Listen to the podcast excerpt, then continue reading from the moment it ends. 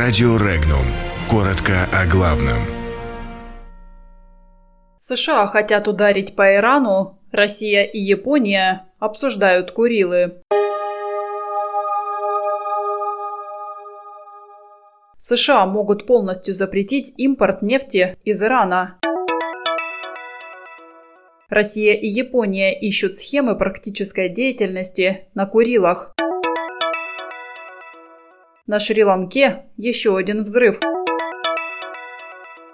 Российским банкам напомнили об угрозе санкций.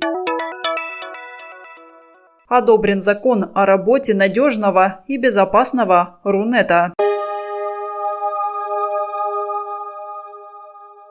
Вашингтон-Пост со ссылкой на свои источники сообщила, что администрация президента США Дональда Трампа может прекратить делать исключения для своих союзников в освобождении от санкций за импорт нефти из Ирана. Так, среди стран, которые могут подвергнуться ограничительным мерам, Япония, Южная Корея, Турция, а также Индия и Китай.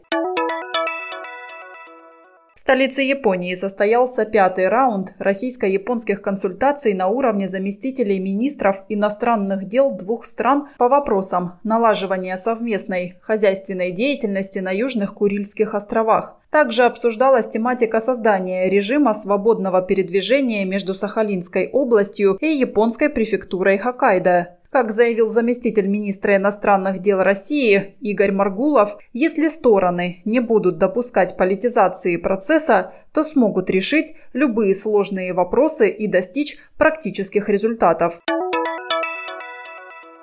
Очередной взрыв произошел на Шри-Ланке, сообщает Reuters. По данным агентства, взрыв произошел в городе Коломбо в то время, когда пытались обезвредить обнаруженную бомбу, а пострадавших не сообщается. Напомним, 21 апреля в нескольких отелях и церквях Шри-Ланки прогремели 8 взрывов. Число жертв достигло 290 человек, раненых более 500. 23 апреля объявлен в стране днем траура.